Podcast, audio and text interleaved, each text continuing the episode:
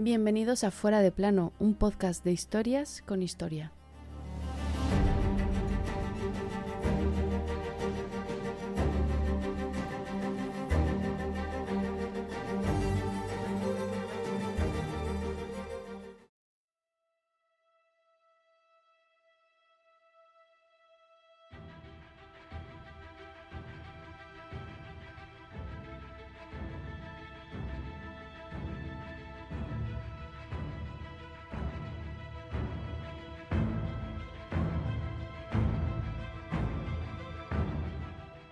Unos tienen comida y no tienen apetito. Otros tienen apetito y no tienen comida. Yo tengo ambas cosas. Loado sea el Señor. Pues bien, loado sea. Lo tenía todo. El caso es que el autor de esta frase es uno de los ejemplos más extraños en la historia sobre ejecuciones. Él era Oliver Cromwell y fue ejecutado el 30 de enero de 1661.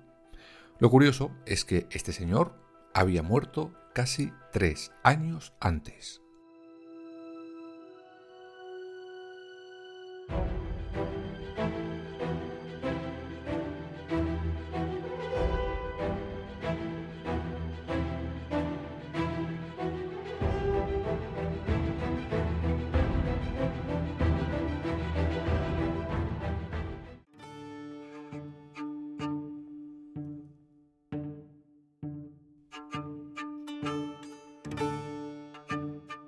Antes de contar esta rocambolesca historia, vamos a explicar un poco quién fue Oliver Cromwell y cómo llegó a ser posible que acabara como acabó. Cromwell había nacido en 1599. De orígenes humildes, hombre de campo, en 1630 sufre, digamos, una conversión religiosa repentina. Sus discursos empiezan a ser radicales. Su puritanismo lo lleva a vivir con sencillez, vestía con sobriedad, le encantaba cazar. Cromwell es elegido como miembro del Parlamento en 1628 hasta 1629. En ese momento, el rey decide cerrar por su real majestad el Parlamento. Volverá a abrirlo por necesidad y con él volverá nuestro protagonista a ser elegido diputado. Pero ¿por qué el rey cierra el Parlamento?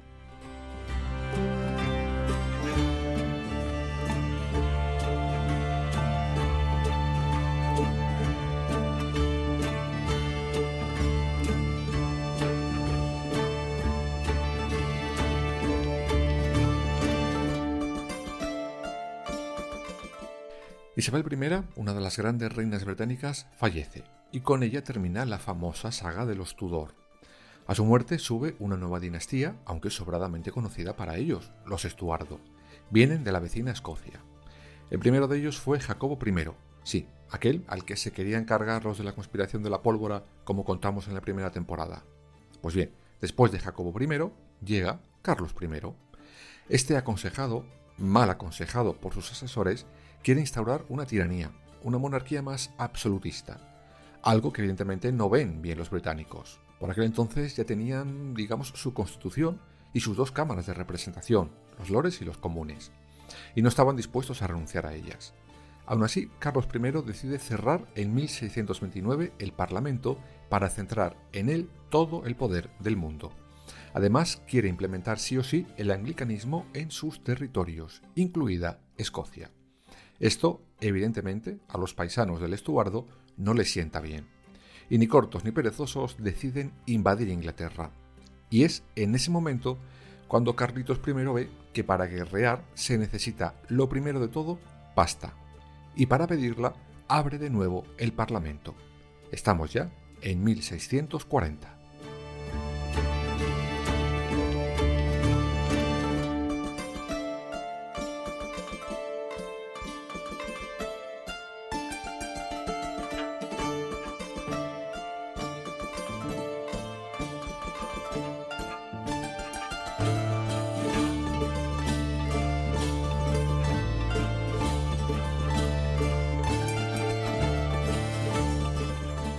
Pero el Parlamento le dice que tururú, que ellos no estaban para ahora te quito, ahora te pongo.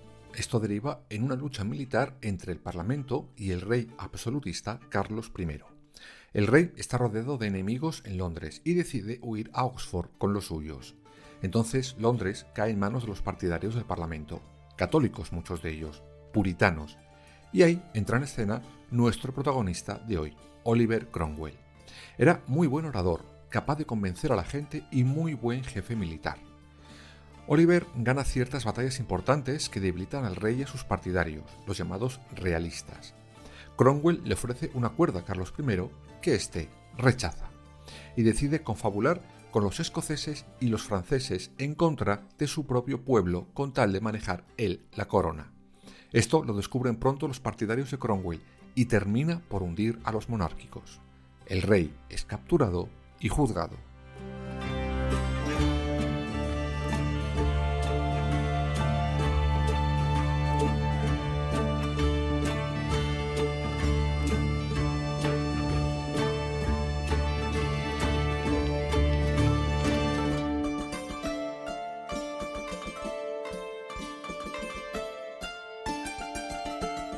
El Parlamento abre en enero de 1649 un proceso al rey Carlos I.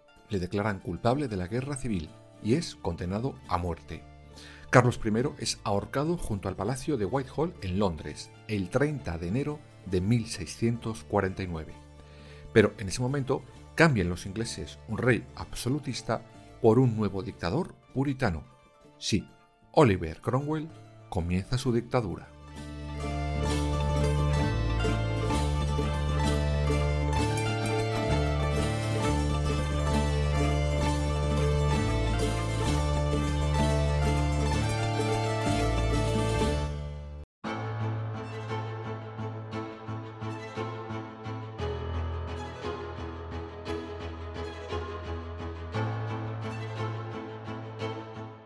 Crean un sistema al que llaman Commonwealth, pero no como lo entendemos hoy. Oliver Cromwell es elegido Lord Protector, es decir, el que manda. Es asesorado por algunos de sus partidarios a los que llamarían los santos. Y la vida en Gran Bretaña cambia por completo. El puritanismo llega a sus vidas. Se prohíbe algunas de las cosas favoritas de los ingleses, el teatro, las carreras de caballos, las riñas de gallos, para respetar, el domingo el Parlamento prohíbe que ese día pueda venderse nada o hacer la mayoría de las cosas de un día de diario, por ejemplo. Cromwell sabía de todas formas que él era mejor como soldado que como político. Por eso crea guerras que ganará sin problemas. Por ejemplo, en 1649 vence a los católicos irlandeses donde asesina a más de 40.000 personas. Se enfrenta también con éxito a los escoceses, holandeses, franceses y españoles.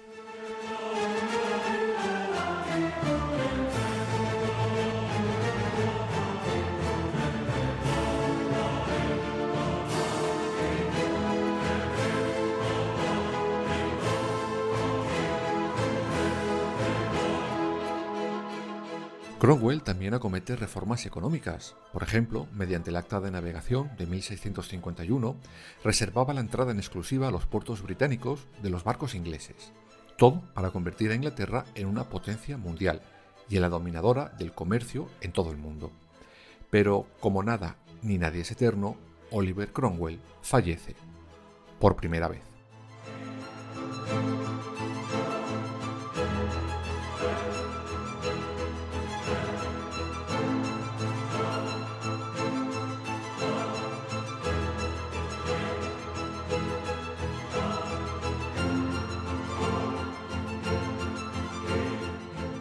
El 3 de septiembre de 1658, Oliver Cromwell enferma de fiebres palúdicas. Está viejo, muy viejo, una vejez anticipada para la edad que tenía.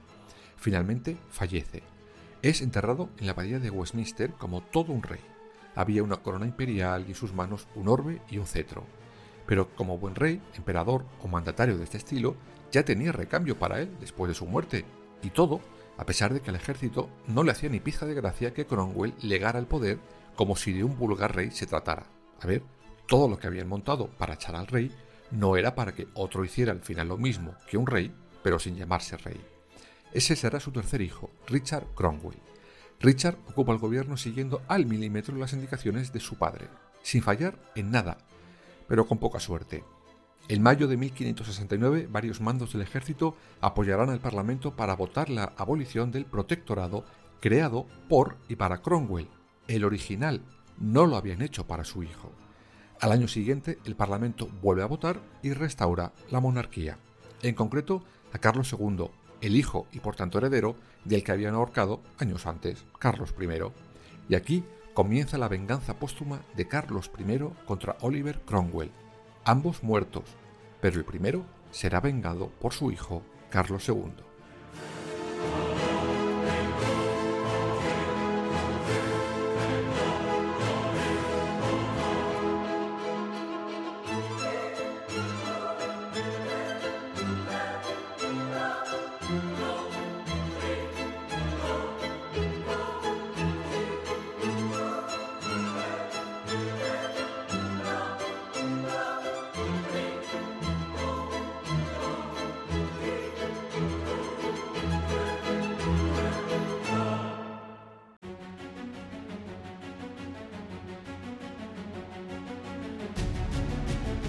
Carlos II regresa a Londres en mayo de 1660. Evidentemente, una de las condiciones para su vuelta es que dejara quietecitas las cámaras de los lores y de los comunes. Es decir, Carlitos, no vengas con intención de hacer lo que hizo tu padre porque sales de aquí de nuevo con viento fresco.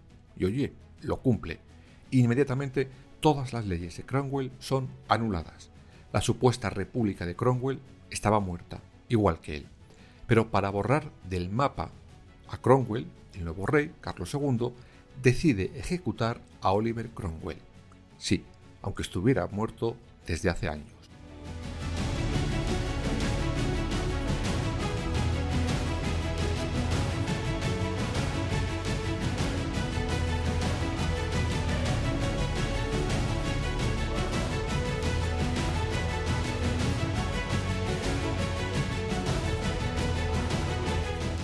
Y sí, llegamos ya al 30 de enero de 1661, el día en el que Carlos II decide exhumar los restos de Oliver Cromwell.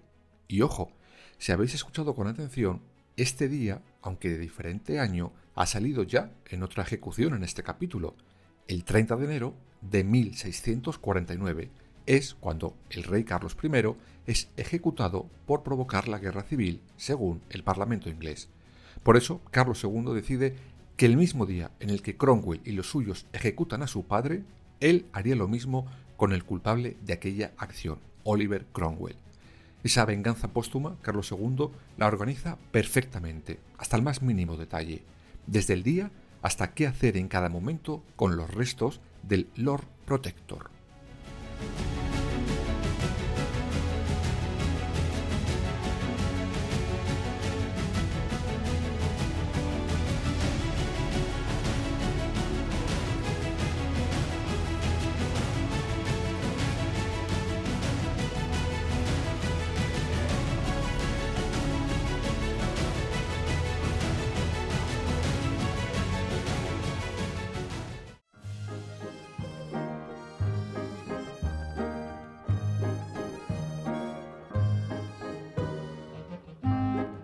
Sus hombres exhuman su cadáver y le echan a una carreta de madera junto con la de dos regicidas más, llamados John Bradshaw y Henry Ayrton. Les llevan a Tyburn, una aldea ubicada a las afueras de Londres. Ese era el lugar donde se llevaban las ejecuciones en aquel momento, aunque la de ese día sería un poquito más especial que las que solían hacer allí.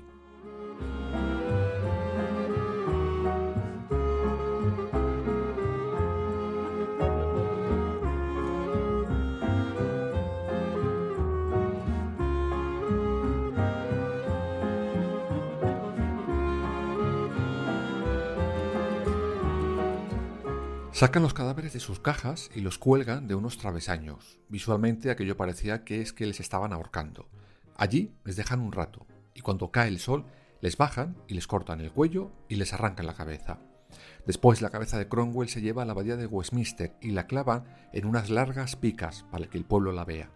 Delante del sitio donde años antes había sido recibido su cadáver como un auténtico héroe y rey, hoy su cabeza colgaba de un palo para ridiculizarlo y humillarlo póstumamente.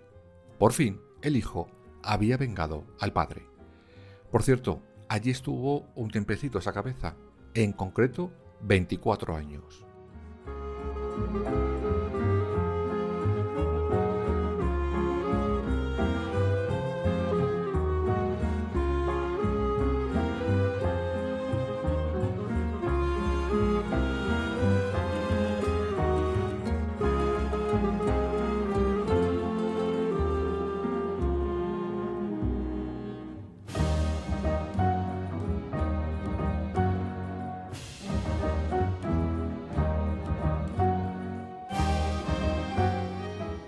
Pasados esos 24 años, un soldado que pasaba por allí coge la cabeza de Oliver Cromwell, la esconde en un hueco de su chimenea, donde al morir este soldado, su hija encuentra aquel extraño souvenir. Decide entonces venderla. En 1710 aparece en un teatro ambulante de variedades donde la exhiben a cambio de unas monedas. El periplo de la cabeza del Lord Protector continúa unos años más hasta que en 1960 será enterrada por fin en los jardines del Sydney Sussex College, en Cambridge. Allí, en su juventud, Oliver Cromwell fue alumno.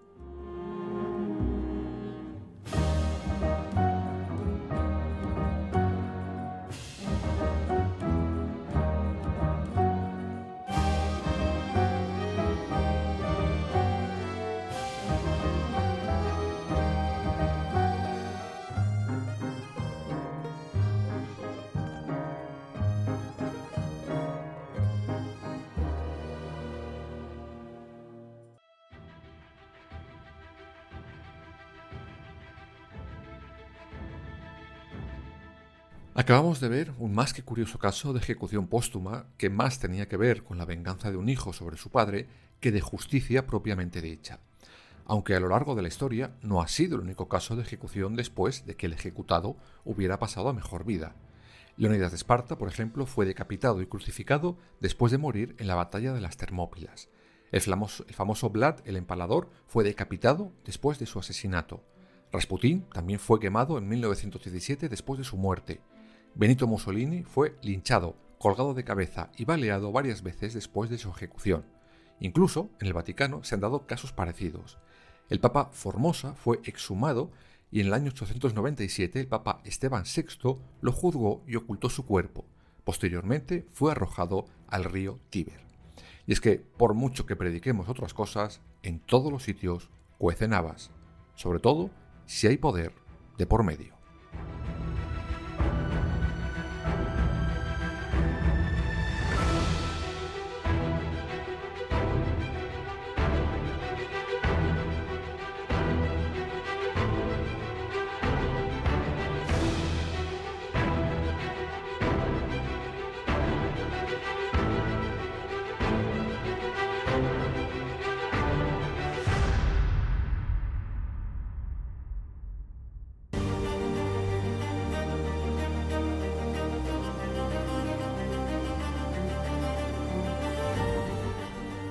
Fuera de plano. Suscríbete en las principales plataformas y síguenos en nuestras redes sociales, Instagram, Twitter y Facebook.